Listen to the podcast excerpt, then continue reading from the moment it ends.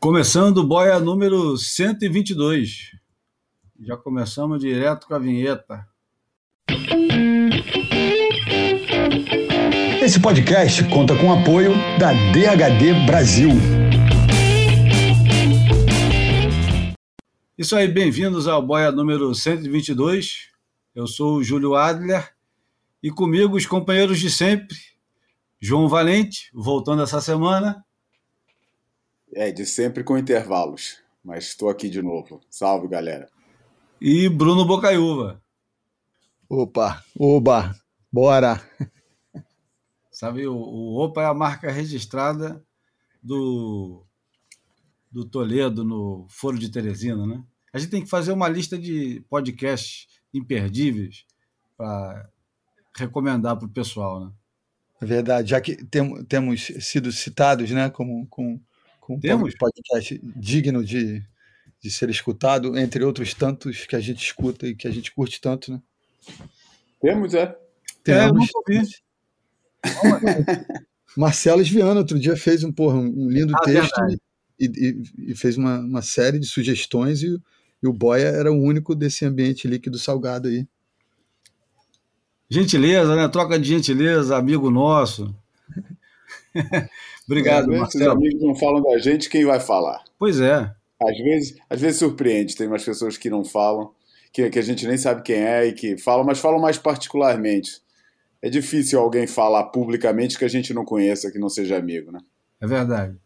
Mas eu, eu a gente pelo menos não está perdendo ouvinte. São os 13 de sempre e, porra, todo episódio eles estão é. lá. É tipo a, a, a o público da WSL, né? Você tem aquela quantidade de X, os caras volta e meia falam que foram 20 milhões, 2 bilhões de paquistaneses, chineses e indianos que não conseguiram parar de assistir o Pipe Master, mas você vai ver que o, o número grosso está sempre em volta dos 300 mil e é assim desde 1900 e alguma coisa. Não, é, brincadeira. Então aumentou, aumentou bastante e o produto melhorou.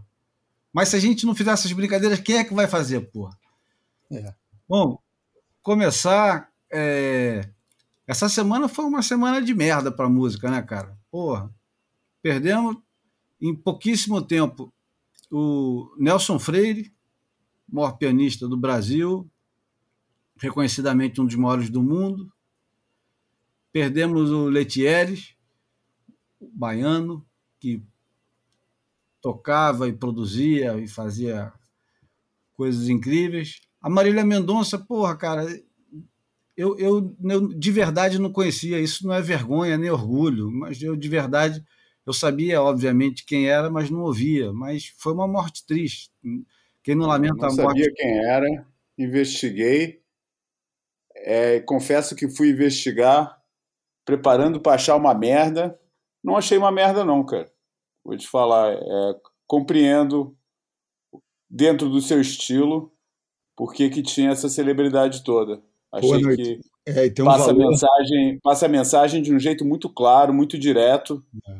Não achei ruim, não. Não vou escutar nunca, nunca vai ser das coisas que eu vou escutar, mas fui lá, porra, sim, como eu nunca tinha ouvido falar, né, na, na minha ignorância, fui ver quem era e falei, porra, entendo por que, que faz esse sucesso. Tem outras coisas que eu não entendo.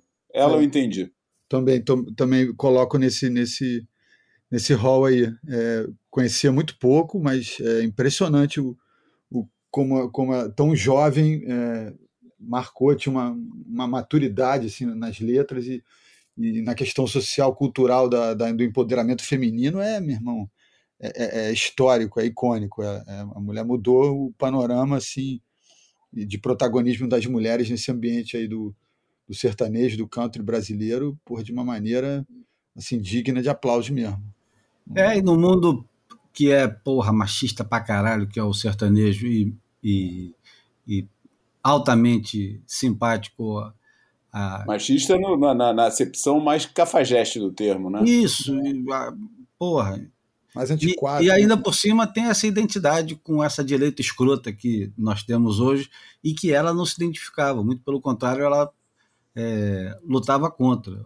E, além do mais, eu acho que um, um fenômeno desse popular é, tem que se levar a sério, tem que se levar em conta, né? Enfim, e, e continuando ainda na, na, nas perdas, perdemos também um camarada que não tem nem de perto e nem de longe a importância dessa turma que mencionamos, mas de certa forma na música pop inglesa e a música pop de maneira geral, é, ele tinha uma importância, e vou começar o programa é, citando o conjunto que ele participava. Estou falando do cara que era conhecido como Astro, do UB40. UB40 era uma banda é, majoritariamente branca de reggae, o que causava um grande desconforto, né? Era uma banda de Birmingham e dois irmãos, filho de um camarada que já era músico, que já tinha alguma fama, o Ian e o Alan, é, Ali Campbell, né?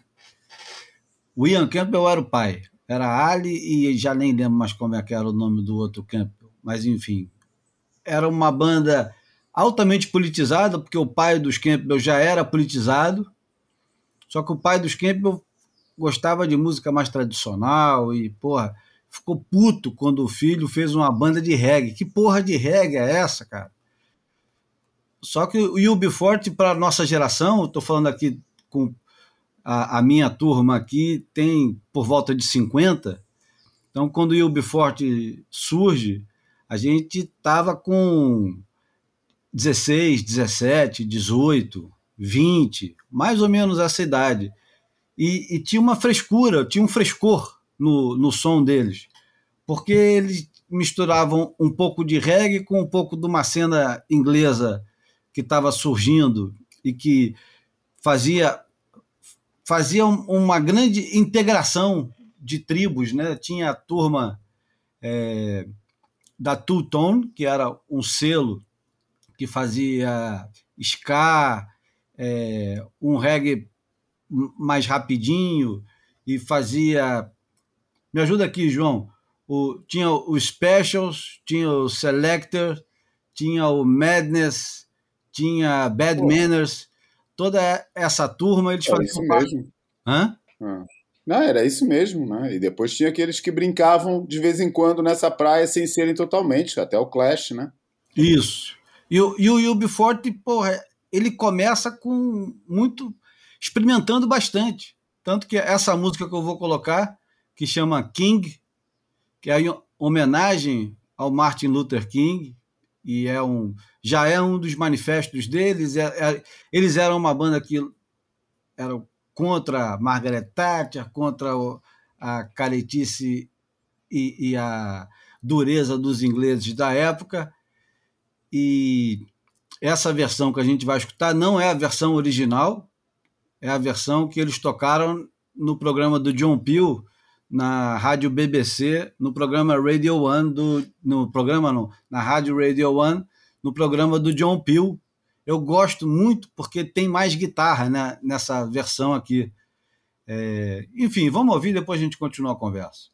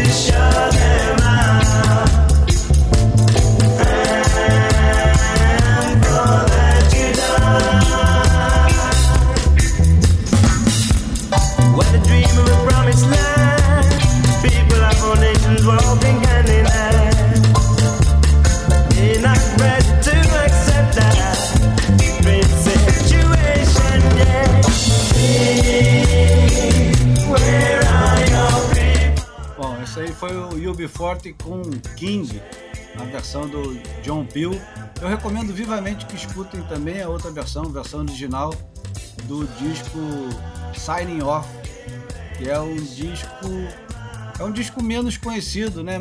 menos celebrado do UB40. O UB40 ficou muito É o único famoso. que eu escuto, o único que eu tenho.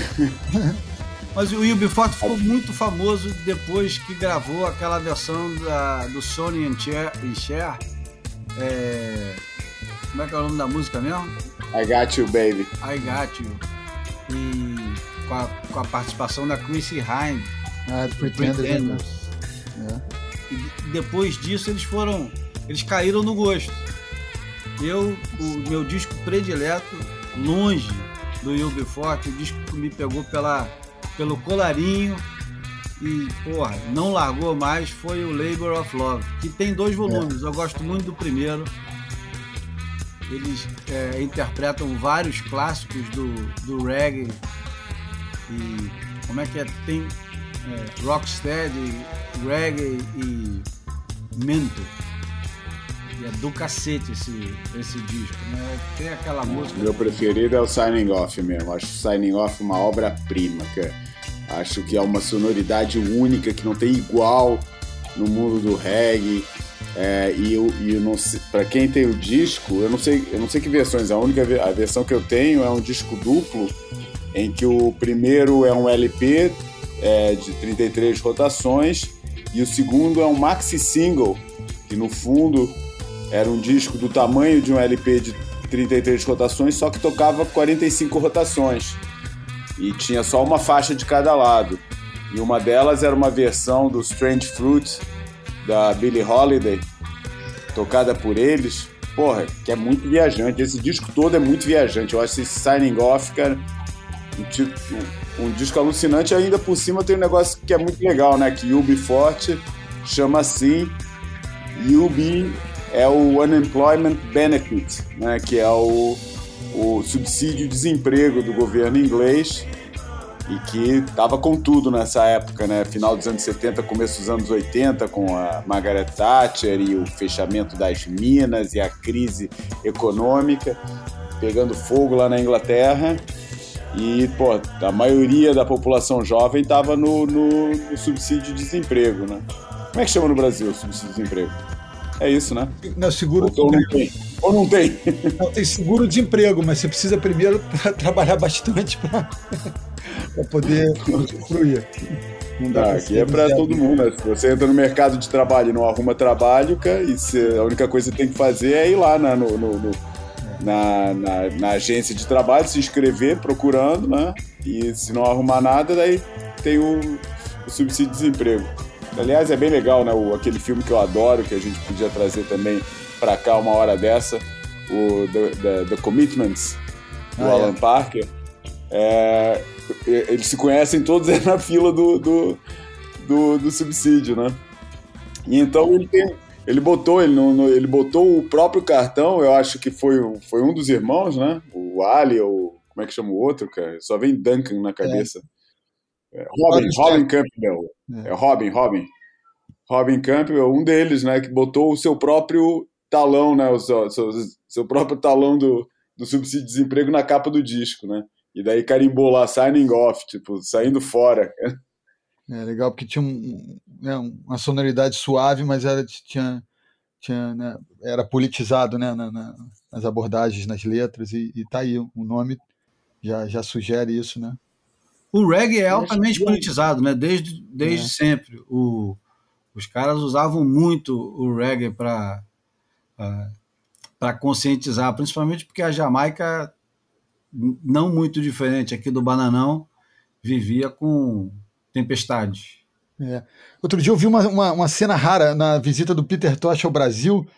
Eu vi uma, um encontro, ele foi na casa de algum granfino carioca e Tônia Carreiro recebendo ele e sendo muito simpática com ele, levando ele para a sala, apresentando todo mundo, e o cara senta para tocar um voz e violão com a Tônia Carreiro. Isso é na novela, cara. Era Isso foi cena de novela. Ah, é, né? Isso foi cena de Água Viva, ah, foi cara. Foi ao Gilberto Braga, foi isso, Água Viva, é isso mesmo. É, isso apareceu mas, na mas novela. Tinha cena de, de bastidor que os caras liberaram e mostrava ah. meio, meio fora de lugar, assim, mas sendo simpático na medida do possível. Esse, esse bastidor deve ter um bastidor do bastidor que a gente não viu, né? É, esfumaçado, né? Aí, uma coisa aqui sobre esse, esse obituário que a gente fez no início, eu achei inusitado que o, o Letieres Leite, o maestro labaiano, o, parece que o Caetano disse que tem uma, uma, dívida de gratidão eterna com ele, porque ele ensinou ou o Zeca ou o Tom, dos filhos mais novos do Caetano, a pegar onda. Então, achei engraçado. Uau. É. Eu não sabia que ele pegava onda mesmo? Eu também não sabia, mas o Caetano disse que tem essa dívida com ele eterna de ter ensinado ou o Tom ou o Zeca a pegar onda. Que do cacete. É, Bom, é, Bruno também tem uma. Não é notícia, porra, mas é um, um, fato interessante que aconteceu nessa última semana. Manda brasa, Bruno. Aniversário de quem?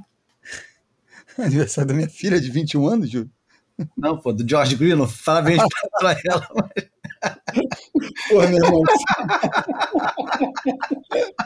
ai, ai, ai, parabéns pra Juju pelos 21 Pô, desculpa aí, cara, é porque foi ontem, cara. Eu ainda tô emocionado, porque ainda rolou um encontro. Pô, parabéns, família, cara. Porra, é. não sabia também não, cara. Não, e, e trabalhei com o teu irmão no sábado, podia ter falado alguma coisa, né? É, não, ele entrou em, no, no Zoom lá com a gente uma hora e, enfim, várias assim, foi, foi muito legal, uns primos que eu não via há 20 anos e fizemos uma, uma foto comemorativa, assim, os, os netos, os bisnetos e os tataranetos da minha avó, foi, foi muito legal. Mas é, eu trouxe é, o aniversário de 80 anos do, do Jorjão, o inventor. 80? 80 anos, o cara é de 1941, é. Fez aniversário dia 6 de, de novembro, é, sabadão, sabadão passado. O George. Esses ídolos estão ficando velhos. Não sei se falaram isso. Eu ontem não pude ir lá no, no encerramento do festival SAL, Surf at Lisbon, Festival de Cinema de Surf de ah, Lisboa. Boa. Eu ia assistir a. Estava todo preparado para assistir a versão remasterizada do Morning of the Earth, que passou ontem. Ah. Não sei se alguém referiu esse aniversário. É, eu não iria referir, eu não saberia. Estou é, sabendo disso agora. Mas, não, aliás, como é que você sabe dessas coisas, Bruno? Não, cara, eu, eu, acho que foi por acaso, acho que foi o Brad Gerlach que fez uma citação dele lá no Wave Key, na, na, na, conta dele, lá do, do, curso de surf dele, lá da, da, ah, tá. E aí ele falou que relembrou o encontro que ele teve com ele, e, e enfim, foi muito frutífero, que o cara era um, uma, uma, uma, alma iluminada, que um criador permanente, enfim. Achei legal lembrar aí, eu, né, a turma já sabe, eu gosto desses números inteiros. 80, meu irmão, só de estar vivo já é um, uma vitória, né? É. O aniversário dele é hoje. É hoje? É hoje. Dia 8. Hum. E é, ele, ele nasceu em 1941 mesmo. E é engraçado, hum. sabe quem, quem mais faria aniversário hoje se tivesse sobrevivido aos cento e tantos anos? é um dos pais do surf moderno. O, como é que é? O deus de bronze, George Freeth. Opa! Opa, no mesmo dia? Outro Jorge, dia. de tamanha importância, no é. mesmo é. dia? Uhum.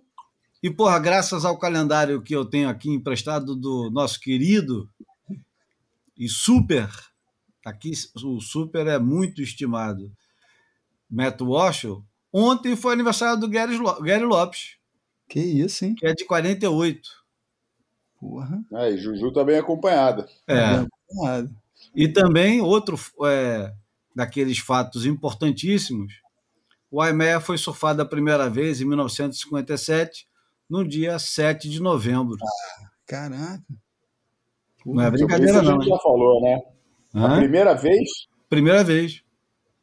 É aquela, aquela famosa, né? Com o Greg Noll, Pat Curren. Exato. É. Que a gente já falou sobre esse assunto, né? Já falamos. Vezes. Já falamos. Já, Pode, né? Podemos passar para o próximo, pro próximo assunto. Aliás, eu já vou largar o, o próximo assunto é, só de implicância com o João, que outro dia ele, ele colocou um link no grupo aqui do, do Boia de WhatsApp. A gente também tem um grupo de WhatsApp que tem três pessoas. Eu, o Bruno e o João. E ele largou outro dia uma bomba lá, tipo, que história do cacete, não falou mais nada, e botou lá o link da história do Smirnoff é, de 1969, que foi em Santa Cruz, na Califórnia. Porra, é mesmo, cara. Você leu a eu, porra Sabe que eu não falei mais? Sabe por que, que eu não falei mais, cara? que, eu, que a gente ainda vai voltar nesse assunto, porque vale a pena mesmo, porque a história é divertida. Mas eu queria ilustrar, eu queria falar desse, desse evento no contexto de uma foto que não tem nada a ver com esse evento, que é uma foto, eu sei até quando é que apareceu, foi no, no, no Coldwater Classic de, salvo erro, 1989, é, que ganhou ou o Martin Potter ou o Rich Collins. E, e que, e que mas a foto não tem nem nada a ver com, com, diretamente com o campeonato. A foto é um carro, cara, de um local daqueles bem rabugentos que pô, Santa Cruz é pródiga em, em criar que o cara, o carro é todo pintado com frases anticomercialismo do surf. Você, já, você tem isso presente? Se algum de vocês tem, sabe o que eu estou falando? Eu sei qual é. O carro, o carro coberto de frases, o carro é um, é um, é um manifesto ambulante contra a comercialização do surf através de campeonatos, revistas, fotógrafos, tudo é tudo que, que se identifique com qualquer coisa que seja é, que cheire a, a comercialização do surf, o cara é totalmente contra. E eu queria achar essa foto para ilustrar o, o, a matéria. Mas, mas deixa para outra vez, deixa eu pesquisar com mais calma. Eu sei que eu tenho isso numa revista. Tenho que organizar as revistas para achar as coisas. E, e 69 é o suel do século, né? Mas eu não imagino que o suel é, tenha chegado na Califórnia é, dessa maneira, se tenha impactado o campeonato, se foi na mesma época, né? Ou talvez não. Eu acho que não. É. É, apesar de ser em novembro, dia 22 oh. de novembro. Ó. Sei não, hein? Então a gente vai voltar a esse assunto, tá? É mais um daqueles assuntos que a gente promete e nunca mais fala dele, né? Aquela ponta solta. É, aquela ponta solta que, mas tudo bem. Vamos, vamos direto pro pro assunto da semana. Eu vou explicar qual é o, o assunto e por que, que ele será o assunto. Eu, eu achei interessante o, a gente mencionou logo de cara o Marcelos, que não está participando diretamente, mas está participando indiretamente. Ele enviou um, uma, uma carta que a STEB oferece aos assinantes premium, entre os quais não estamos aqui os três, mas ele é, fez a gentileza de, de copiar. Eu acho, ele acha que quem escreveu foi o Aston Cugans eu acho que quem escreve é o Brandon Buckley, que trabalhou na Surfer. Bom, mas o Marcelo mandou um, um texto da, da newsletter da Estéreo para assinantes que fala de um termo que é um pouco intraduzível, mas traduzindo mal e porcamente, é sentimento de culpa no surf. É isso mesmo? Sentimento de culpa? É, é. É, é o complexo de culpa, complexo de, de culpa. culpa. Porra, muito melhor. Sentimento de culpa, de onde é que eu tirei isso? Complexo de culpa. E ele começa falando que, obviamente, quando a gente fala de complexo de culpa no surf, a gente quase sempre se refere ao excesso de surf. Por exemplo, quem nunca se atrasou para um encontro porque estava dentro d'água? Levanta o dedo, quem nunca, né? Então, porra. Eu, eu e o João, a gente tem sozinho, nós dois, a gente tem uma meia dúzia de histórias cabeludas para contar de coisas que você se atrasa. Não vou contar, não vou contar, não, cara. Aí eu não tenho. Não é complexo de culpa, é vergonha mesmo, cara. É vergonha, mas enfim. É, ele começa falando disso, mas o texto tem uma curva boa e que fala muito com o pessoal mais velho, que o Marcelo é, chamou a atenção. Ele começa a falar um pouco do, do sentimento de culpa que a gente tem, depois de mais velho, de não ir pegar onda. É ao contrário, né? É a inversão do negócio. É, é. Você passa a sentir culpa de não estar surfando. Tipo, é, você que tem um amigo que tem mais tempo livre do que os outros amigos, você vê todo dia o cara postando uma foto em algum lugar surfando e que parecia que estava muito bom e o cara com aquelas legendas assim, hoje estava demais, mais um dia espetacular, dia da vida, economizei de dólar hoje, nem preciso mais viajar para a Indonésia. Esse tipo de coisa e você fica com aquele, aquele gosto de merda na boca, não é nem de inveja. Você queria estar tá lá também, cara. e porra, cara, é, é, é um texto daqueles que você se identifica na mesma hora. Eu acho que isso rende uma boa conversa e por isso que escolhi esse tema para falar um pouquinho hoje. Eu queria começar. É, não vou começar pelo João, que é quem hoje menos pega a onda. Eu queria começar com o Bruno, que é um cara cheio de limitações para pegar onda. Está sempre envolvido com alguma coisa de família, de trabalho, de não sei o quê. E, porra, é o cara que, se bobear, de nós três, é o cara que mais tem amigo com tempo livre para pegar onda. É, e tem, tem uma questão é que. você lida com isso, Bruno? Tem uma questão que eu sou que, que, que me atrapalha bastante, é que eu sou é, maroleiro e claudiofóbico. Então, assim, eu não vou para lugar que tem muita gente e eu não passo de um certo limite de onda. Então, é, minha, minhas opções são é, diminuem a partir desses, é, desses dessas balizas, né? Mas eu, eu, eu, percebo isso comigo e percebo com vários amigos. Nesse encontro de família ontem, inclusive meu cunhado Max, que o Júlio conhece, querido Max, as pessoas, quando sabem que, o, que os interlocutores são pessoas que, se não estão no hip, se não estão surfando como, a, né, na quantidade que gostariam, são pessoas que, que, que têm um apreço enorme pelo, pelo, pelo esporte, pela prática. Então as pessoas vêm justificar a, a, a gente como eu pô, meu irmão, não tô conseguindo, cara, me liga, vamos combinar. A pessoa fala assim, cara, banhada na culpa mesmo, de não, de, porque sabe que se, se conseguir é, separar um tempinho, se mobilizar para, sabe, para essa empreitada, vai se divertir, vai fazer bem para o corpo, para a cabeça.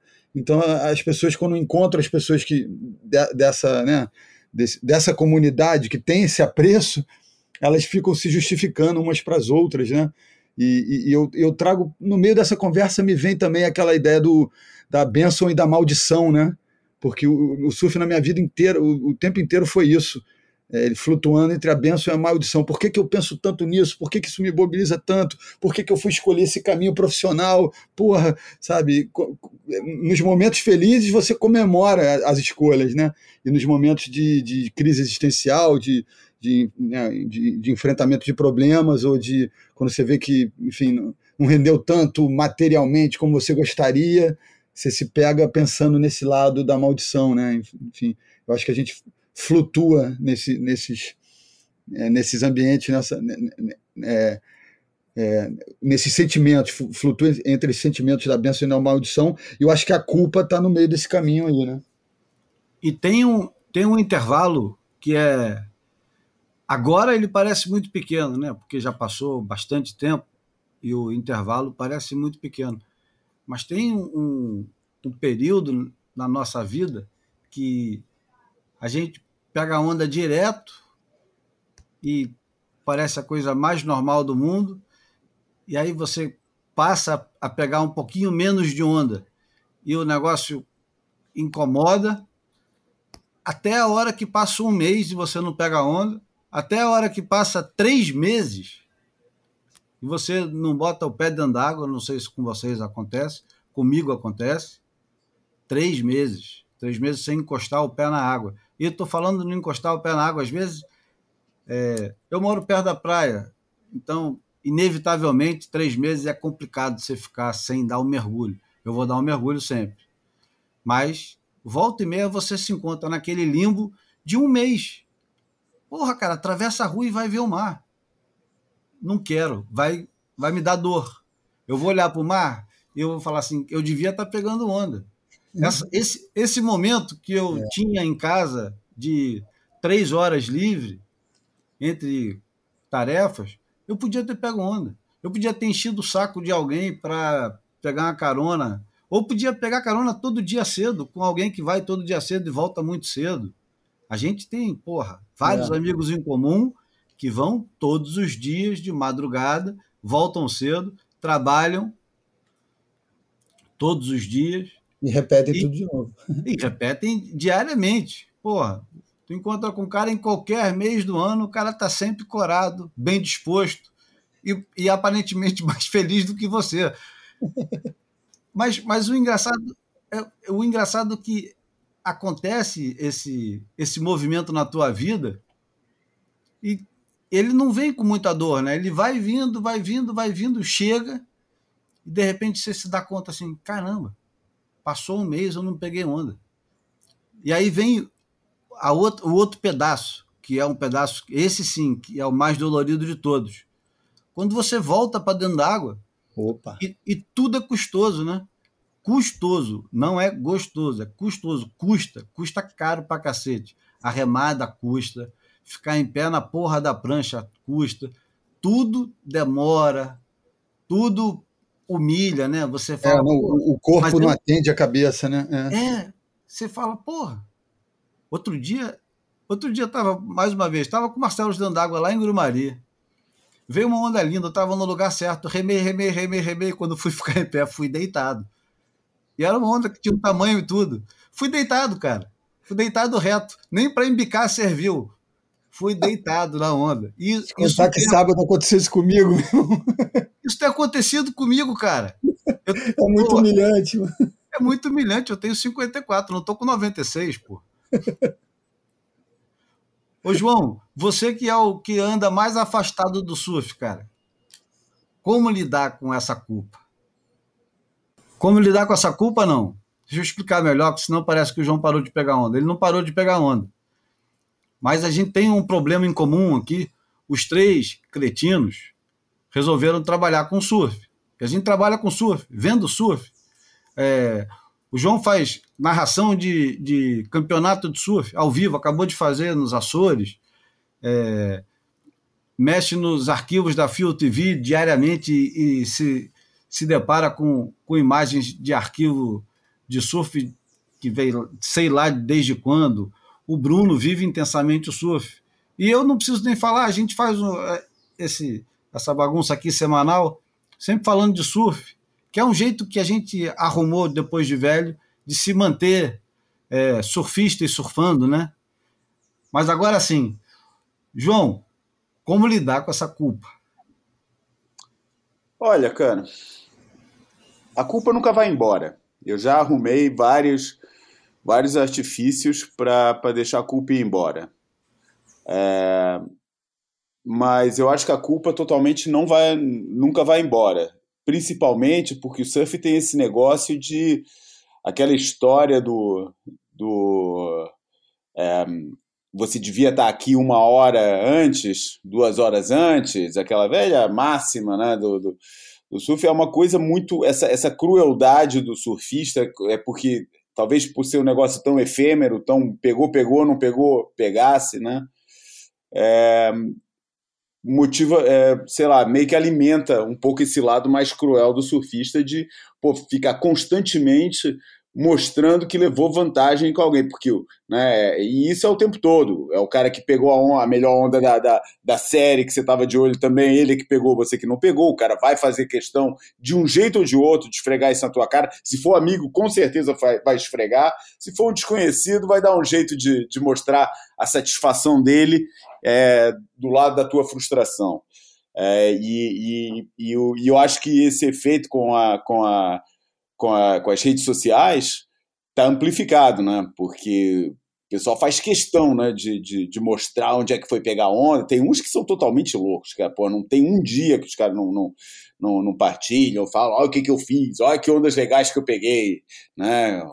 E é, serve para tudo, né? O prolongamento de, de, de surfista da, da, do olha o rango que eu comi hoje.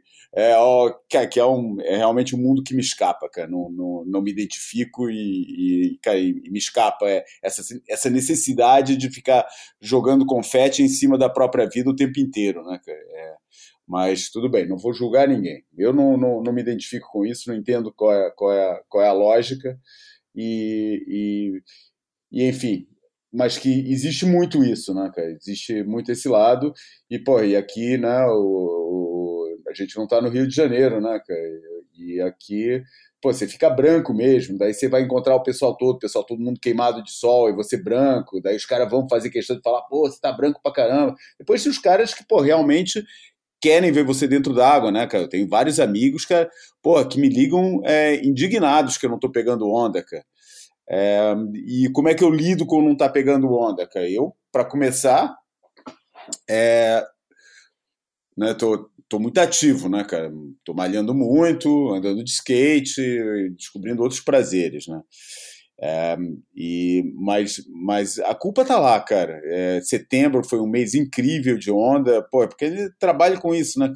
Setembro tem um, foi um mês incrível de onda, é, com muita, nada de épico, mas muita onda boa, muita onda gostosa, água, água bem melhor do que a média, é, enfim, eu não, não fui, cara.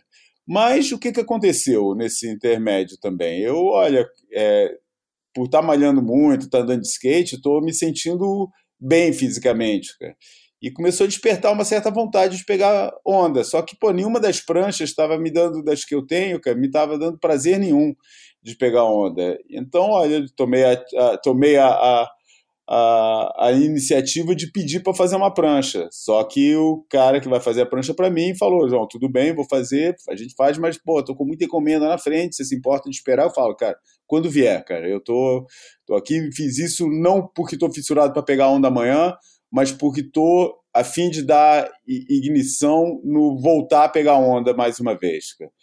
É, e daí deixei o cara à vontade. Quando a prancha vier, vamos ver como é que tá. Eu tô, tô, tô me mantendo a forma. Eu, quando, cara, quando comecei a, a me sentir menos culpado de não estar tá pegando onda, de estar tá livre, de poder falar livremente, entendeu? Não ter vergonha de falar, porra, não, não, não, não. Pô, viu as ondas? Você pegou esses dias que deu a semana passada e falar sem vergonha nenhuma. Não, peguei não, cara. Não, Pô, como não? Pô, não, não tô pegando onda. Não tá pegando onda? Não, não tô pegando onda. E a certa altura, quando eu assumi esse lado para as pessoas, cara, eu falei, caramba, finalmente, até cunhei uma expressão que eu gosto, né, cara? Finalmente é, me livrei dessa prisão de liberdade que eu vivi a vida inteira, cara. É, que essa necessidade de estar sempre, porra, sempre ligado no mar, sempre olhando tudo, sabe, como se fosse e foi, né, durante muito tempo a coisa mais importante que tinha para fazer, tudo ficava secundário em relação a pegar onda e tal. E porra, cara, eu não quero mais viver assim, cara.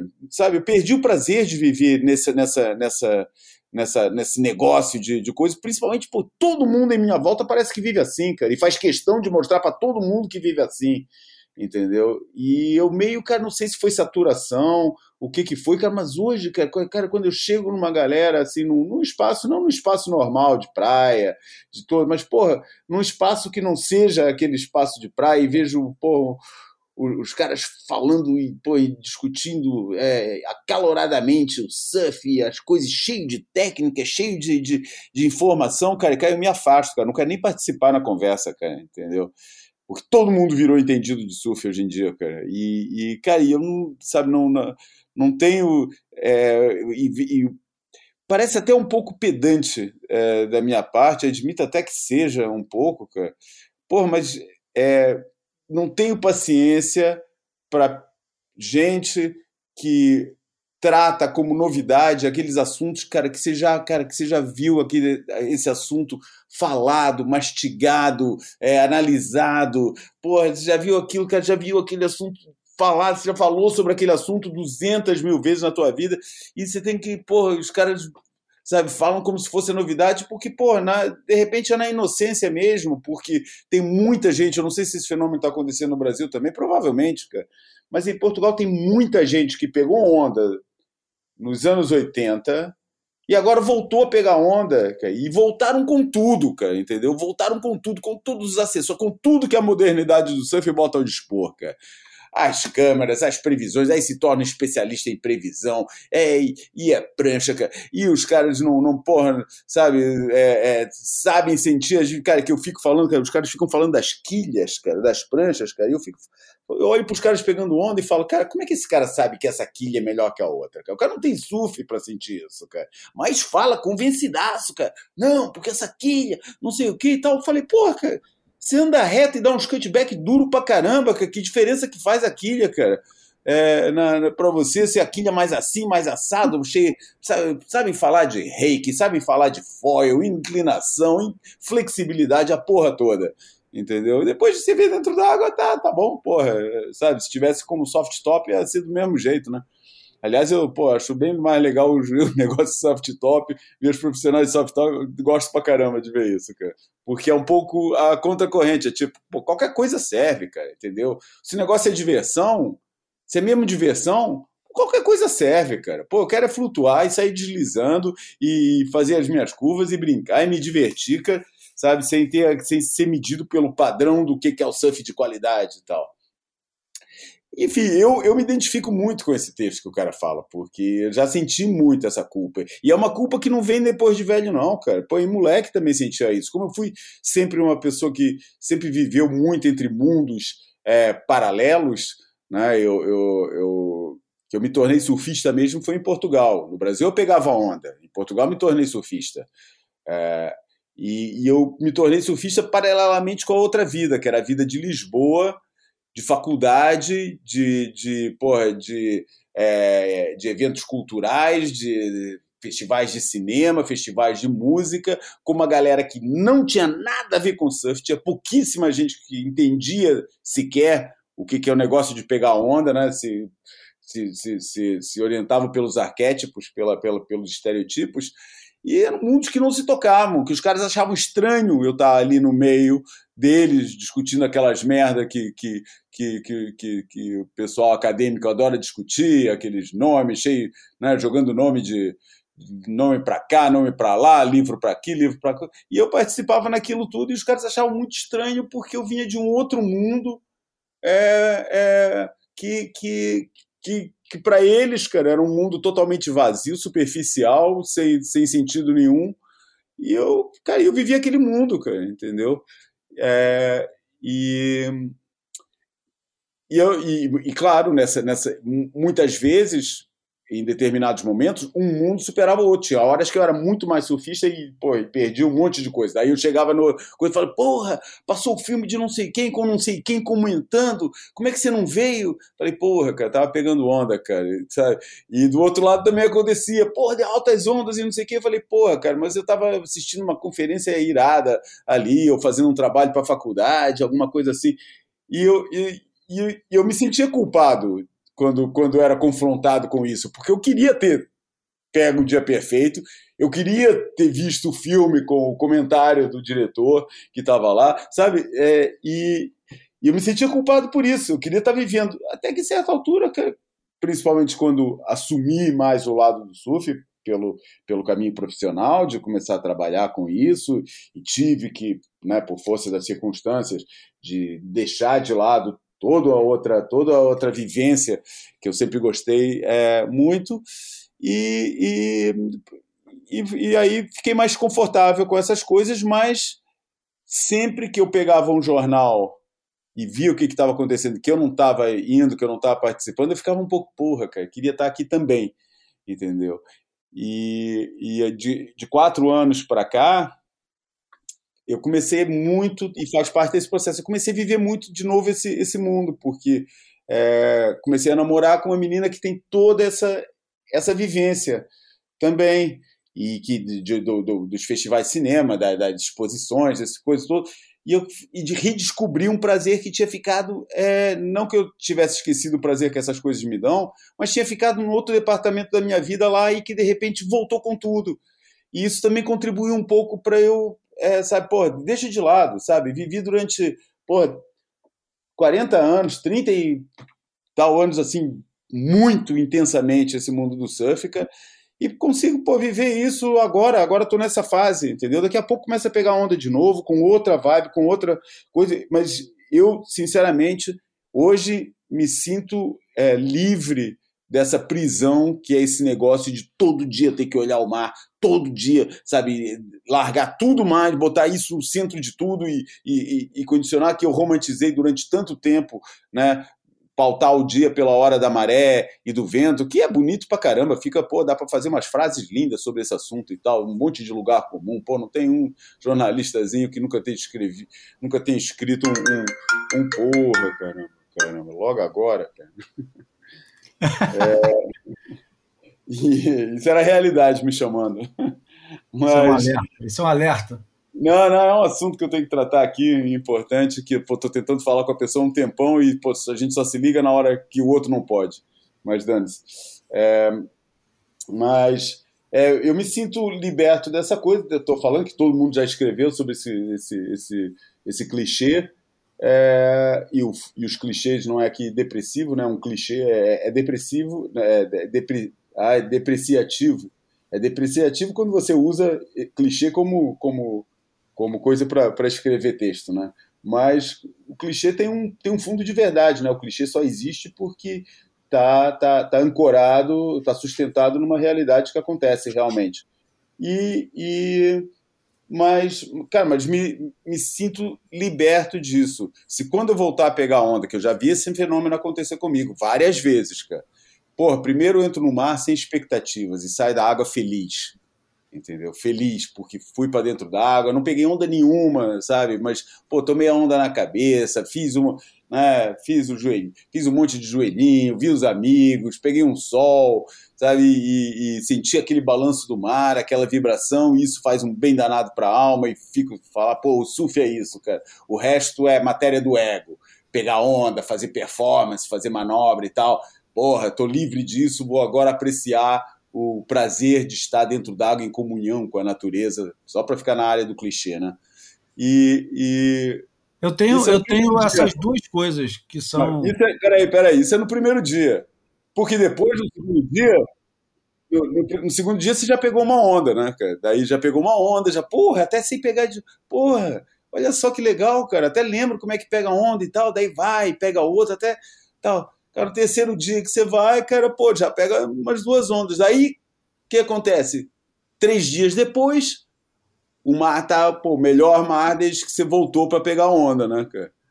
E daí você vai cheio de expectativa. Puta, que maneiro, já tô pegando onda. Ainda bem que eu comecei a pegar onda, que eu chego nesse dia e tô preparado. E nesse dia é uma merda, cara porra, o, o, dia.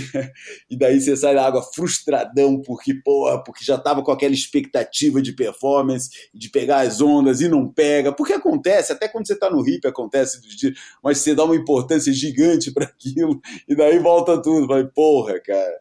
E, e, e aí esse esporte é ingrato pra caramba, e não sei o que e tal. Enfim, eu é, superei, é, é... eu superei isso aí é, com, sem, sem terapia.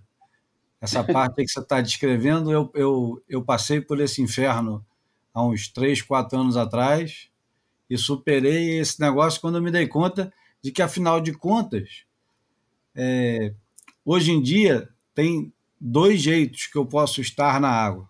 Um jeito é estar na água pelo estar na água e pronto. E esse vai ser a maioria, sempre. Acabou aquela época que, porra, eu ia com alguma expectativa. E não é porque está surfando pior ou porque está mais gordo, está mais lento. É porque a vida é assim mesmo, compadre. Vai, vai passando. Pode até ser que com 60 eu vire vegetariano, pare de comer açúcar e fique é, malhando, correndo 4 km por dia, nadando 2 e fique dentro d'água três horas e me torne uma figura completamente diferente dessa que eu sou hoje em dia. Mas tem dois momentos muito diferentes. Os dias que eu consigo surfar bem são prêmios. O dia que eu consigo surfar bem. E quando eu falo surfar bem, entenda, senhores ouvintes, o surfar bem tem vários níveis, né? Cada um tem o seu nível de surfar bem. Você se sente surfando bem de um jeito, eu me sinto surfando bem de outro. É muito diferente, mas a sensação é igual. Eu me sentindo surfando bem é igualzinho o, o cara que bota no corte e e aponta para o final da onda. É a mesma merda. Só com, com sutilezas que eu acho que eu sinto que ele não, não sente, que só cabe a mim, porque ele não faz a menor ideia, porque ele nunca vai fazer aquilo e não faz diferença para ele. Então, esse ano especificamente, depois da porra da pandemia, que voltei para dentro d'água com alguma regularidade, a quantidade de vezes que eu estava dentro d'água em mares espetaculares, onde eu não peguei nenhuma onda, nenhuma onda. Eu não estou falando de pegar uma onda e surfar mal, não. Estou falando de ficar duas horas dentro d'água sem pegar onda.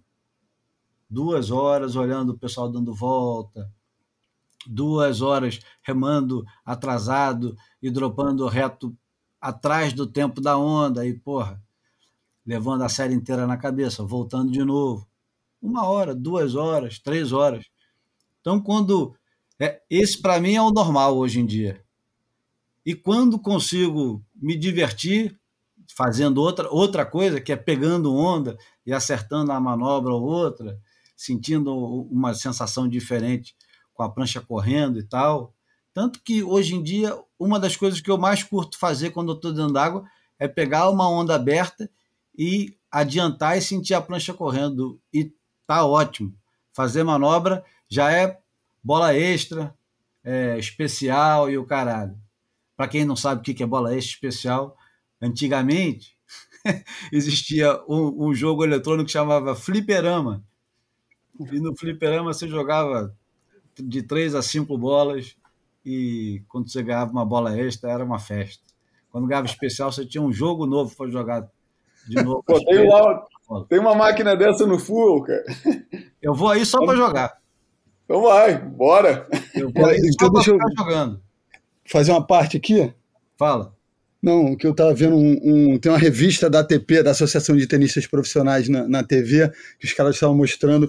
Eles reuniram os moleques jogadores profissionais, top 100 do ranking, que, que nasceram entre o ano de 2000 e 2002, ou seja, tem entre 21 anos, 19 e 21 anos. E eles mostraram para esses caras uma fita cassete, uma fita de VHS, um, um pager e mais uma, algumas coisinhas. Cara, é, hilária a reação da molecada tentando decodificar o que, que cada um daqueles aparelhos eram. A, a, esse, esse, essa distância, esse abismo geracional é, no, no, ponto de vista dos hábitos da, ligados à tecnologia é, é, é muito, é, é, é, muito interessante. E eu acho que todos nós, nós três e, e os ouvintes também que, que, pegam onda devem ficar flutuando entre esses sentimentos todos descritos por vocês, né? E aí eu, eu me identifico com alguns deles e, e nem tanto com outros, né? É, eu me lembro que no auge da pandemia do ano passado, no ano passado, eu de fato, é, eu acho que eu nunca tinha ficado desde, desde o início que eu comecei a surfar, 40 anos, dois meses inteiros sem nem passar perto da praia, né? E a primeira caída ali na barra, numa valinha perfeita, com altas ondinhas, foi horrorosa, horrorosa, nada dava certo, puta. Foi, foi um sentimento muito escroto, muito escroto.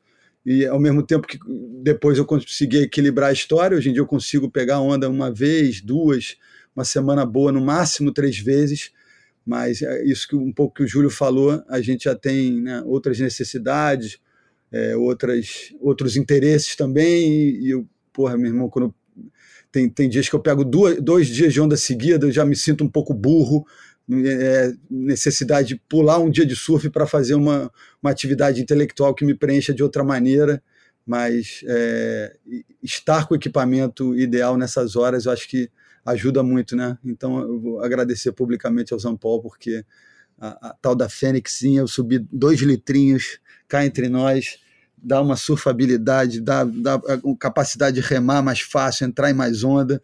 Então eu estou é, revivendo essa alegria e essa ilusão de, de, estar evoluindo com mais de 50 anos de idade e, e, e programar semanalmente essas minhas duas, três caídas homeopáticas. Então, Agora, você sabe qual foi a melhor sensação que eu tive quando finalmente acabou a quarentena na pandemia e eu pude ir para dentro d'água pegar onda? Não foi pegar a prancha, ir para dentro d'água e nem foi entrar dentro d'água. Para mim, a coisa que mais me emocionou de verdade, não vou dizer que eu chorei, que é, é um exagero sem limite, mas sair de casa descalço foi uma sensação uhum. espetacular, cara. Sair uhum. de casa descalço, andar pela rua descalço, chegar na praia, pisar na areia e entrar dentro d'água, eu já estava feliz pra caralho só de estar tá indo descalço pra praia. Porque andar descalço numa época onde, porra, tinha aquela é, profilaxia de, é. de higiene, né? Você tinha que higienizar tudo, não podia encostar em nada e o caralho. As compras voltavam, tinha que higienizar, passar sabão, puta, era uma. É. Coisa de louco. Bom, Mas, enfim. Sabe, eu que não moro perto da praia, valorizo muito isso que você acabou de falar. É, quando eu posso ir para Búzios, posso ir para algum lugar e sair e voltar do surf sem usar um carro é, é, é, muito legal. Você andar até a tua casa, andar onde você esteja hospedado, é, é não entrar numa máquina, numa caixa de, de metal e, e, ter que entrar num trânsito, é, tem multiplica assim o prazer proporcionado pelo surf. É isso, né? Podemos passar para o almanac? Bora. Então vamos.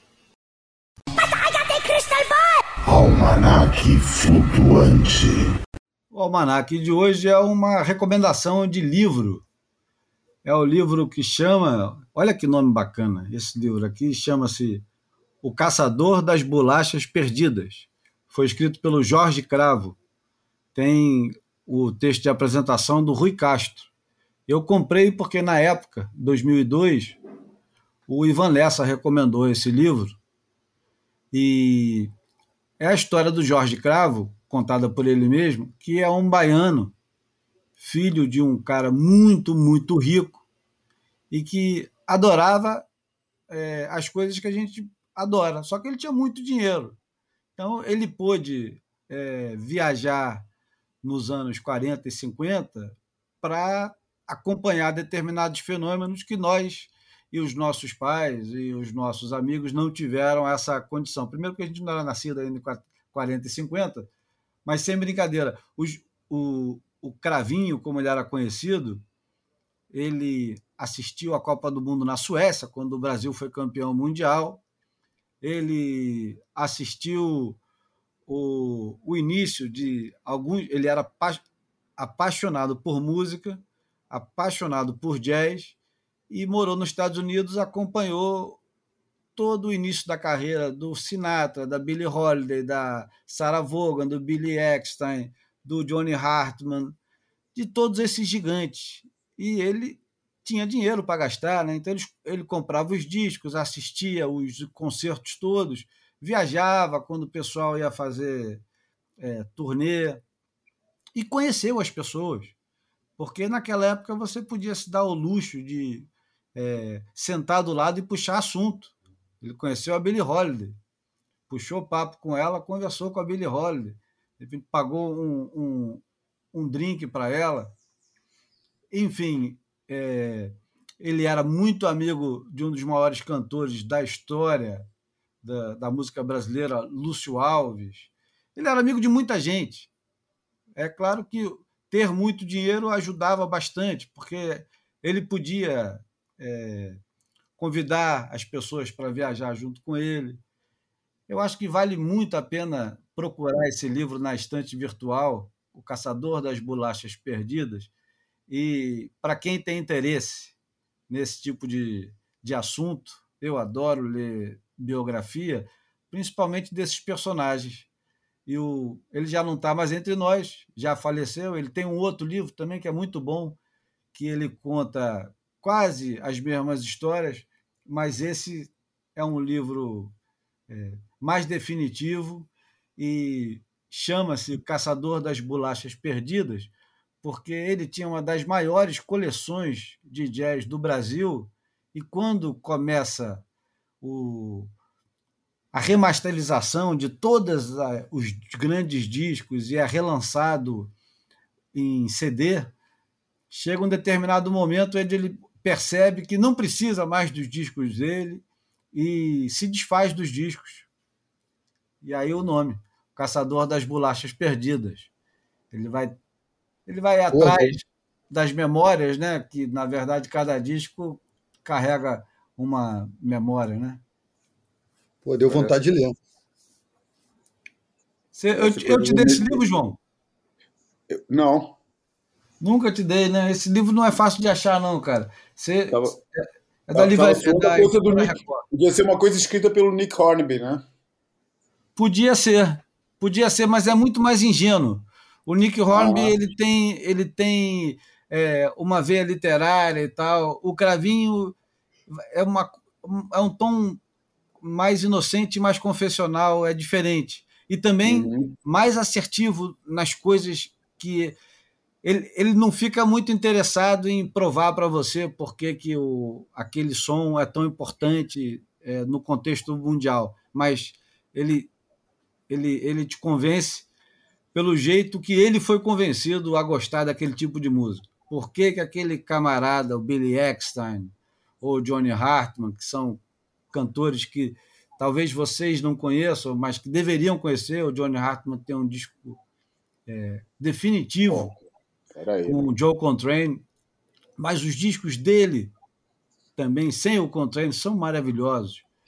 Enfim, ele, esse camarada, o Cravo, sabia tudo de música. E você vai conhecer muita gente boa que vale a pena fuxicar. Hoje em dia é tão simples, né, cara? Tá um cliquezinho lá no Spotify, ou sei lá onde que vocês assinam, Apple, Apple Music. Você vai lá. O procura... YouTube funciona perfeitamente para descobrir coisa. Também, perfeitamente. Bom, muito bem. Aí é dica, bela dica. Belíssimo. Então, já vamos direto para a imagem. Ah, não. Eu, é... Aproveitar, então, antes de entrar na imagem falada para a gente ir para a porta, tem duas coisas que eu queria falar. Uma coisa, eu acho que o cara é niteroense, né? O Kalani Latanzi, é Latanzi. isso? É, ele, é, ele é americano, parece, né? Ele é, é estadunidense. Mas, mas, é criado em Taquatiara, né? Meu irmão, o cara pegou uma onda em Jaws e ele tem postado umas ondas. Ontem mesmo ele postou uma onda no Instagram. Sigam esse cara no Instagram, que não é sacanagem, não. O cara dá show pegando onda de peito. Não é, é bodyboard, não. É body surf mesmo. É. Malandro, porra, cara, essa onda que o cara pegou em Jaws é um negócio. Ele, ele pega onda pé, ele pega onda de bodyboard, mas ele, porra, ele pega onda. Ele pega onda, né? É.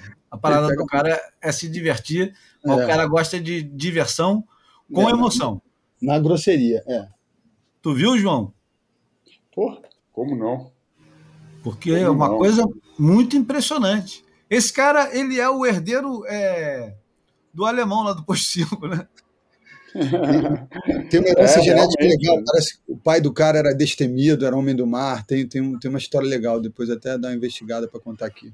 Esse cara é um bom, um bom convidado para o boy, hein? É. É mesmo. É, ele, mas acho muito mais de herdeiro. O, o alemão é uma referência, né? Dá para trazer um dia essa, essa personagem para cá. É, mas, mas é, ele é muito mais e assumidamente discípulo de McCunningham, uhum. e que também é uma personagem que a gente pode invocar uma hora dessas e, e Mike Stewart, né, cara, que ele fala que é as grandes inspirações dele. Cara. Eu conheci ele aqui entrando, cara, eu conheci ele aqui em Portugal, cara.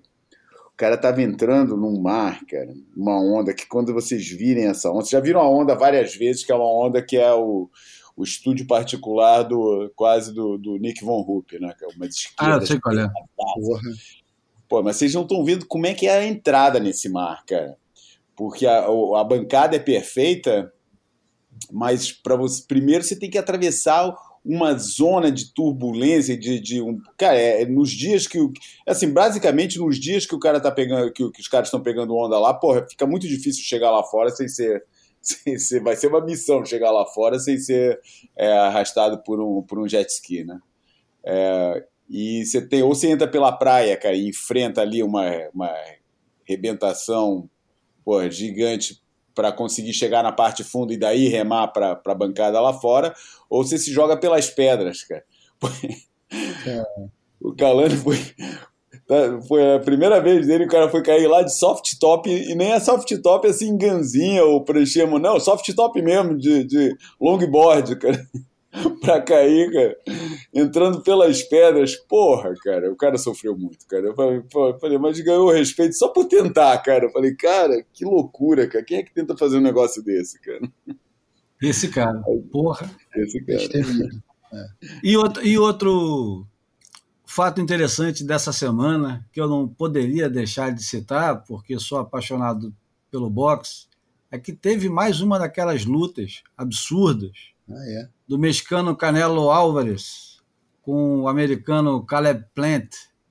Foi a primeira vez que um cara é, no peso dele, que é médio, ia tentar unificar quatro títulos mundiais, que é da World Boxing Association, é, World Boxing Council International Boxing Federation e World Boxing Organization. Ele já, o, o Canelo, que é considerado o melhor boxeador do mundo, é, independente do peso, em inglês é pound for pound, porque eles medem o que, que cada um é capaz, independendo do peso, porque não tem como um cara que não é peso pesado enfrentar um cara. Enfim, o, o boxe é muito importante o peso e, e a, a, limitação é grande entre os pesos. Então, é, não tem como você dizer esse é o melhor boxeador do mundo, a não ser com, com um, um sistema para você mostrar o que, que o cara é capaz de fazer, quantas lutas ele tem, é, quantas derrotas, quantos empates e quantos golpes ele acerta, quantos ele evita, enfim. E o Canelo é considerado hoje o melhor boxeador do mundo, independente do peso. E ele foi desafiado por esse camarada que tinha ganho o título de uma dessas associações. E esse cara, ele conseguiu irritar o Canelo, que é um cara muito é, difícil de irritar, bem difícil de irritar. E logo na, naquela entrevista coletiva que eles se apresentam de terno e o cacete, tem aquela fotografia onde um fica olhando para o outro. Aquele mise-en-scène, né? É, um mise-en-scène do cacete. E o cara é falastrão para cacete, o Caleb Plant, e o, e o Canelo é muito na dele. É, é, fala muito pouco. As entrevistas dele, ele, ele não gosta de falar e esse camarada bem mais alto do que ele, bem mais alto, tem 1,85, o Canelo é baixinho, tem 1,71. Mas os caras têm o mesmo peso, porque o Canelo é um tijolo de pessoa. Tijolo mesmo. E aí, na hora que os caras estão se é, encarando, um começa a falar besteira pro outro, e o Canelo fala: Bom, você vai ver no dia que você não está no meu nível. E o cara começa a falar umas besteiras para ele, tem uma hora que manda o moda foca, o Canelo dá um empurrão no cara, o cara vai longe. Cara compridão vai longe. Quando o cara volta, ele já volta dando uma no Canelo. Só que não pega direito e o Canelo dá duas de mão aberta no cara. E o cara tava de óculos. Dá de mão aberta, daquela no pé da orelha, pé do ouvido. Mas deu de jeito. Chegou a abrir o, o embaixo do olho do, do Caleb. Isso duas, três semanas antes da luta. E Agora, no sábado, os caras se enfrentaram de madrugada, fiquei acordado até e meia da manhã. A luta foi foda. O, o Plant aguentou porrada, aguentou até o, o 11 round. A luta duraria até o 12. Aguentou muita porrada, mas é que é muito difícil ficar em pé diante de um camarada que ele. Cara, é incrível como é que é muito parecido esse negócio da economia do movimento e da eficiência do movimento, como é parecido com o surf. Porque você vê os melhores surfistas do mundo, você vê o cara que representa a economia, a economia de movimentos melhor de todos os tempos, que é o Curren, é total eficiência para poucos movimentos, né? Independente, porra, da época que ele está pegando onda, com 30, com 40, com 20, com 16. E o Canela é exatamente isso é, 100% de eficiência nos movimentos dele. E aí ele, porra, ele derruba o cara, o, o, o último soco que acaba derrubando o cara, pega na mão do cara, na mão do cara, nem pega direto no rosto dele, pega na mão do, do adversário e o cara cai, porque, porra, é, é, é muita força. Enfim, essa, esse é o momento de empolgação Momento é de empolgação. Esse teu, esse teu, esse teu essa tua empolgação histórica, que eu já conheço há muitos anos com o boxe, é, é muito curiosa, né, cara? Porque, pô, você se interessa por esporte, que eu saiba, pelo surf, que é óbvio, né, que foi tua profissão e até hoje, tua ocupação principal. Futebol, eu sei que, que não só torcedor do Flamengo, mas, porra, como, como jogava e jogava direitinho e tudo. Cara, mas o boxe, cara, você é o cara menos briguento que eu conheço, nunca deve ter trocado soco com ninguém na vida, cara. Só levei, Pô, nunca dei. De onde é que vem esse negócio com o boxe, cara? É, é literário? É, é, pela mitologia do, né, o, a, né, do, do a mitologia criada? De onde é que vem isso, cara? Ah, isso, isso vem um bocado do meu pai, que era fascinado pelo Muhammad Ali. Aí, viu? Ah, okay. E e aí eu, eu cresci vendo aquelas, aqueles últimos momentos melancólicos do Muhammad Ali, derrotas e apresentações, aquelas coisas horríveis. Uhum. E, porra, de, acabo é, coincidindo aquele meu momento de onde eu me torno surfista profissional com a chegada do Mike Tyson e eu assisti as lutas dele e ah. porra, eu ficava é, eu, tem, tem memória eu, afetiva na história. É, né? eu, eu, eu, eu encontrava um jeito de identificar, de identificação com aquilo que estava acontecendo. Engraçado, não com Tyson, que eu nunca me identifiquei com Tyson, mas com o Foreman, por exemplo, que entrava igual o apelido dele era Múmia. Ele entrava com 40 anos para enfrentar o Tyson ou o Holyfield e aguentava muita porrada, cara. E aquilo eu ficava muito é, impressionado. Como é que o cara, com 40 anos, que na época, porra, estamos falando é. de 20, 30 anos atrás, o cara que tinha 40 era velho. E ele entrava para lutar contra os caras novos e entrava na porrada e, os, e ele não caía. E quando ele acertava aquela mão de chumbo que ele tinha, quando ele acertava, os caras balançavam igual o João Bobo. Quando pegava, era os caras ficavam zonzo. E eu fiquei, eu, eu, eu admirava muito. E aí, quando eu comecei a ler sobre, porra. Aí, aí eu entendo, né, pô? Assim, aí nem foi o, minha, a minha dúvida é, a minha dúvida era como é que o interesse chegou na literatura, porque quando você começa a ler, aí, porra, não tem. Tem aquela coleção muito boa de livros que é os maiores. É, é uma coletânea que sai todo ano, as melhores, é, os melhores textos de esporte publicados na, na, imprensa americana. E, cara, não tem um ano que não tem vários de boxe, cara. E, e tem uns que, porra, desde Norman Mailer, é, agora não vai lembrar, nem, nem vou enunciar aqui nome, mas pô, vários dos grandes escritores americanos se debruçaram sobre o boxe. Aí quando você vai por aí, né, cara, é que nem você lê o, o o Hemingway e não ficar fascinado com o mundo das touradas, né? Tem, e tem, e tem dois, a... tem, tem dois momentos chave nesse negócio aí.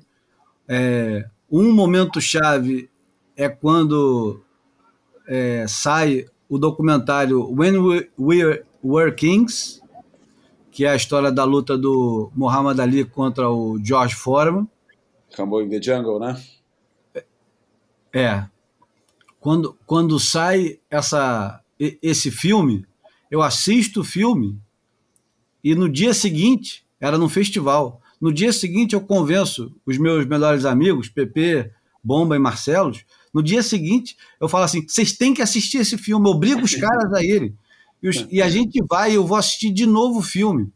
Eu Bomba não lembro... já lutador? Claro, né? O Bomba e o Bomba, Marcelo... O Bomba e o Marcelo lutam. Aham. Uhum. E aí a gente, vai assistir, a gente vai assistir o filme e o filme é uma revelação, né? Porque, porra, envolve muita coisa. Você tem lá o Norman Mailer falando, tem o George Plimpton falando, tem muita gente. O filme ganha Oscar de melhor documentário.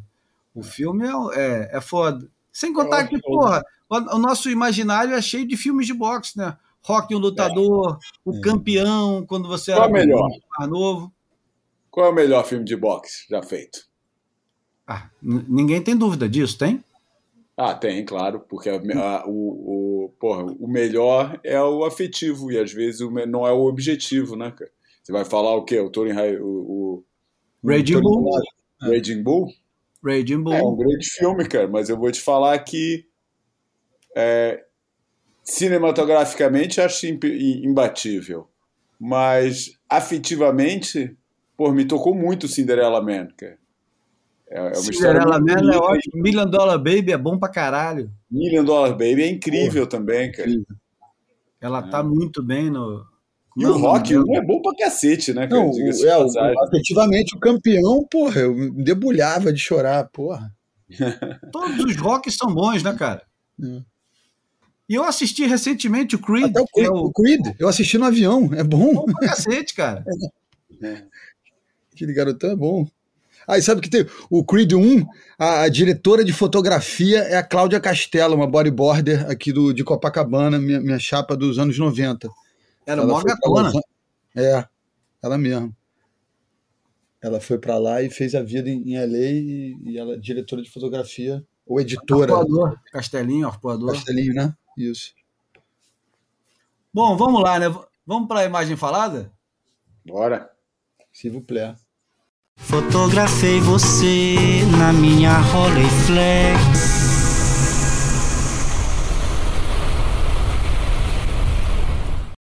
A imagem falada de hoje é uma foto do Larry Bertelsmann com a tradicional prancha dele, Town Country, que tinha um, uma pintura, ela era vermelha, azul e branca, mas a foto é preto e branco. É de, um, de uma edição especial da Surfer, que chama Poster Folio, é de 1978. Custava 2 dólares e 50. E ela traz. Essa, essa revista é, um, é uma revista. É, eu não sei nem quem me deu essa revista, mas ela veio no pacote de alguém que estava se livrando de um monte de revista e me deu essa revista. Ela é a seguinte: são oito posters de 17 por 22 polegadas, né? E todas as páginas da revista elas abrem e viram um pôster. Só que essa revista ela está em, em, condição quase perfeita, né? Tá, porra, ela tem 40 anos, mas ela está em uma boa condição. E a fotografia do Larry Bertelsmann é uma fotografia que traduz muito. A gente quase que volta para a foto da semana passada do Greg Weaver, né? Porque traduz muito aquele jeito que a gente gostava, queria, almejava, sonhava de imitar, que era a mãozinha na água, fazendo o pivô, trazendo, é, na, nesse caso aqui, uma biquília, trazendo a biquília da maneira mais redonda possível que a gente conseguisse, né? Eu acho que ninguém sonhava em, em derrapar e tal. O máximo da derrapagem que tinha. É um, é um desenho lindo, parece que ele saiu da onda e está tentando voltar, mas eu acho que aquilo ali era o tradicional cutback dele mesmo, em Velziland. É, era uma brincadeira, era andar de skate na onda ou surfar no asfalto. Então, é, essa, essa foto é meio que um complemento ao, ao que a gente falou da semana passada, não é não, Bruno? Porra, e, assim, quase até a longarina, né, cara? Que a gente, durante muito tempo no RUT, tivemos o digníssimo programa Cravando a Borda, então o Larry é um professor dessa disciplina, né? Só que com muita suavidade, né, João? Ele, ele não era. Não dava para chamar ele de power surfer, ele não era igual o Danny Kelloor. A parada não. dele era na malandragem, né? no swing, né? no balanço. No, nos é, ângulos redondos, é... né? Ah, é. Ele era o. Fazer analogia com o mundo da música que a gente gosta. Ele era um Jorge Ben, né? Da, da, do, do surf, né, cara? Um cara que, porra, que sambava com um tom de rock and roll e.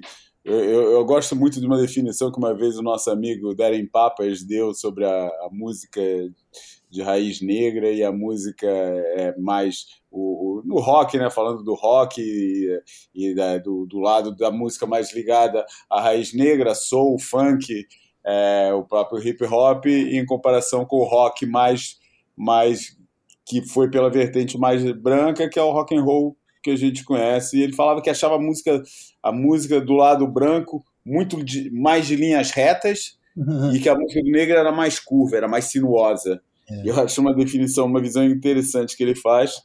Provavelmente para a cabeça de muita gente vai ser acusado de racismo, né? Logo o Deren, que fez as fotografias do, do, as primeiras fotografias do NWA, né? Foi ele que fez. Mas enfim, nesse mundo tudo é racismo e tudo é preconceito. Dane-se. É, e ele te, tinha essa definição. E eu acho que o, que o, o Larry Bertram era muito por aí, cara. Era um cara que ele, a, a valorização da curva é, que ele fez foi assim um, uma coisa inusitada é, numa época que estava muita gente aprendendo a curvar ou, ou, ou, tentando reaprender a arte da curva e ele levando aquilo para um extremo que, que meio sem paralelo, né? Ele fez um caminho quase sozinho durante uma época, cara. Um pouco como o Tinguinha no Brasil também. Parecia que ele estava num, num elemento muito dele.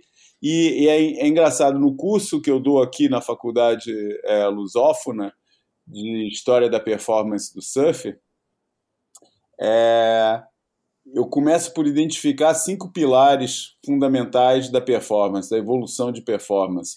E o primeiro que eu boto é exatamente aquele que ele próprio define como a sua diferença em relação ao seu, ao, aos surfistas contemporâneos dele, que é, que é, que é, o é a visão, é a capacidade de visionamento. Ele estava visionando as ondas de um jeito que ninguém mais estava. E, e, eu falo no, no curso que às vezes são os, as visões que comandam as, os equipamentos que depois vão ajudar a concretizar essas visões, e outras vezes é, é, é, a, é, é os equipamentos que permitem é, que de repente os surfistas comecem a olhar para as ondas de um jeito é, diferente. No caso do, do Larry Bertman, acho que foi, ele estava claramente na frente do, do, do, dos designs e das pranchas e, e, e, e, e extrair delas coisas que elas nem estavam preparadas para potencial máximo. Eu fico imaginando o que, que seria um Larry Bertman com, com a, podendo usar as pranchas que hoje em dia é, se usam com as lições que, entretanto, foram aprendidas quanto a fundo é, e, e, e, colocação de quilhas e, e, também de borda.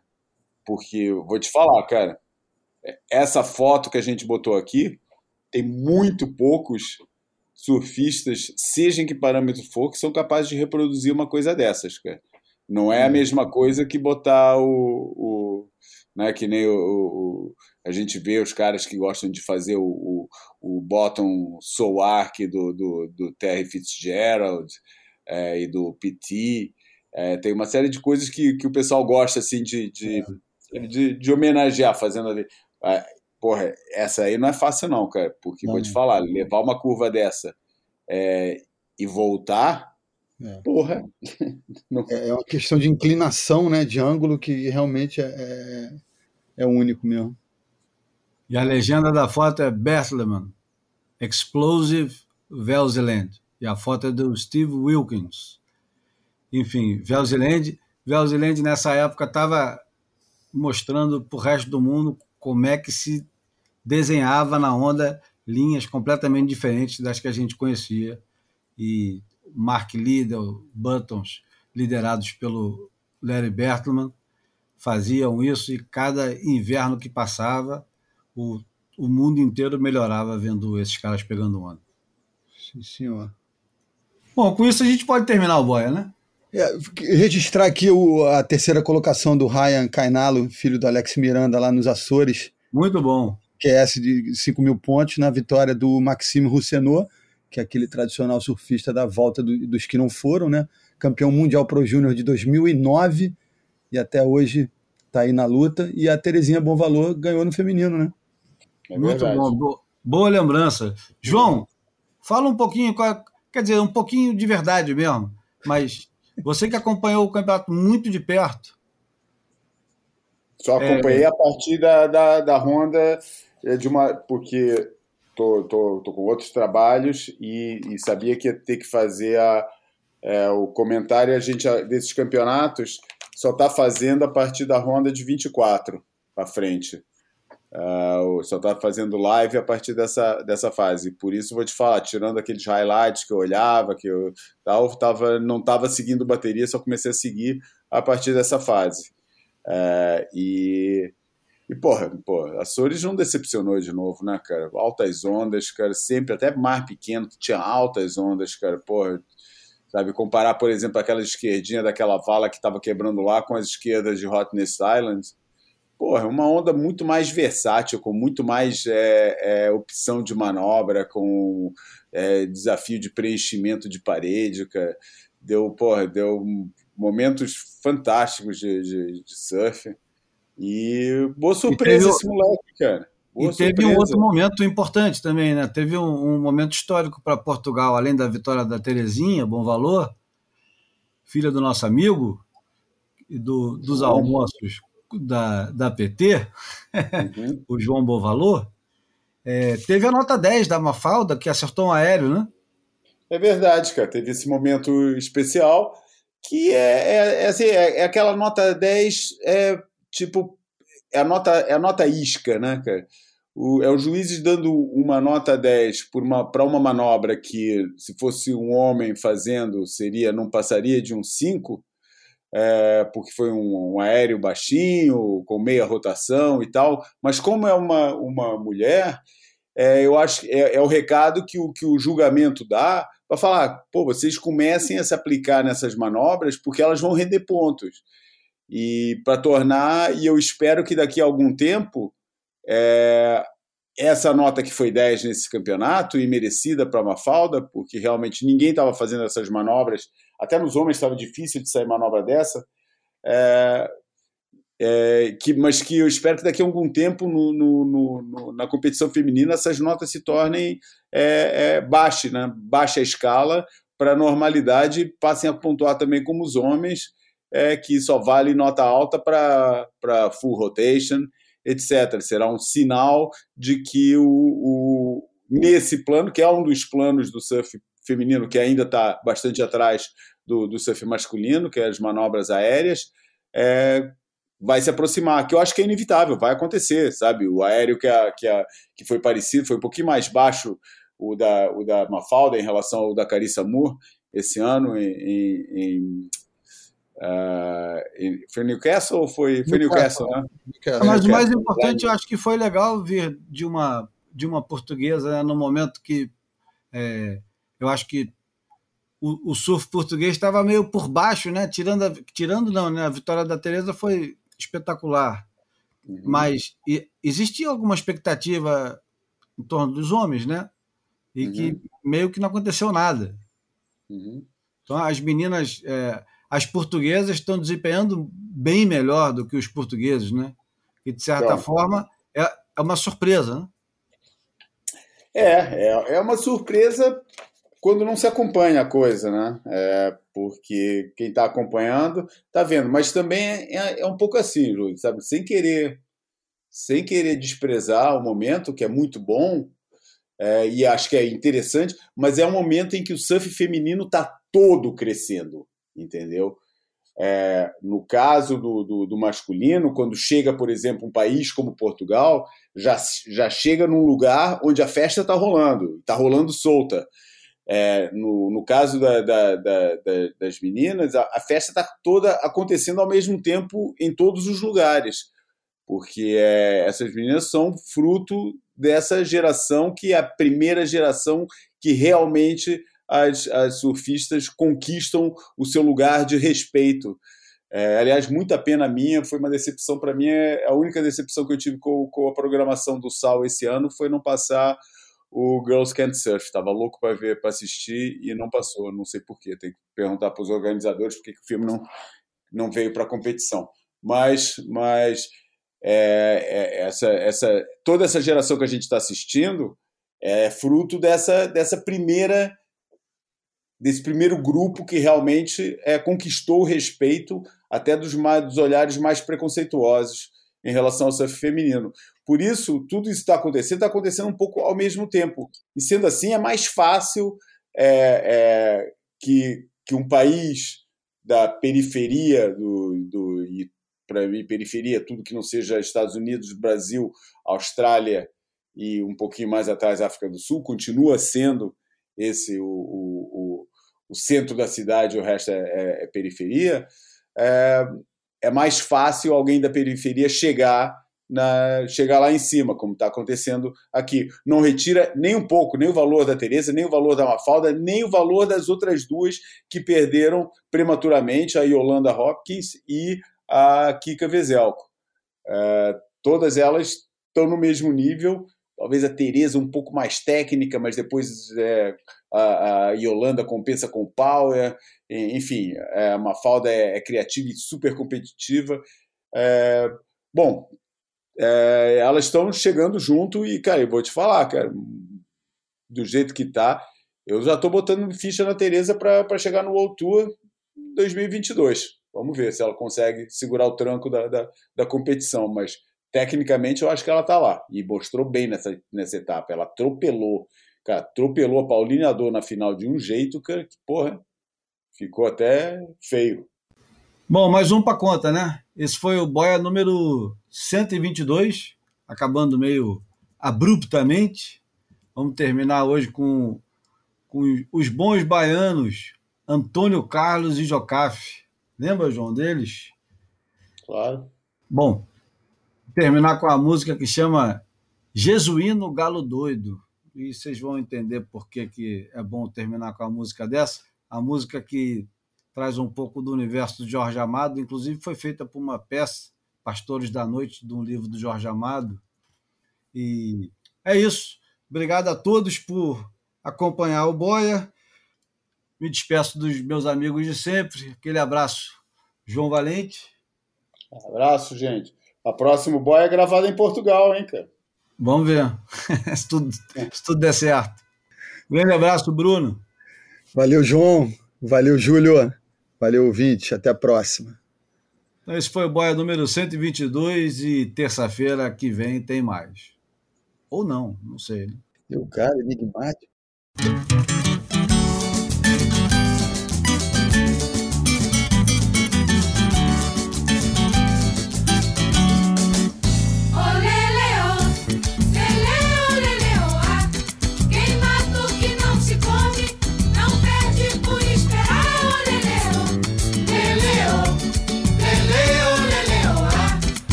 Malandro diplomado nos prazeres da folia.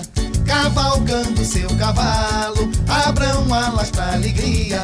Jesuíno é santo novo nos terreiros da Bahia. Saravá, saravá, ele é santo, ele é rei, é orixá.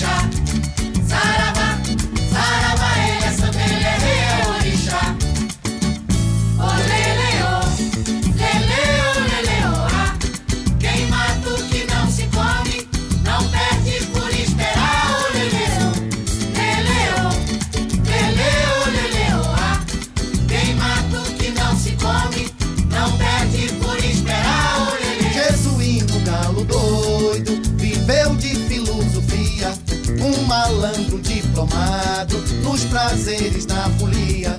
Cavalgando seu cavalo, abram alas pra alegria.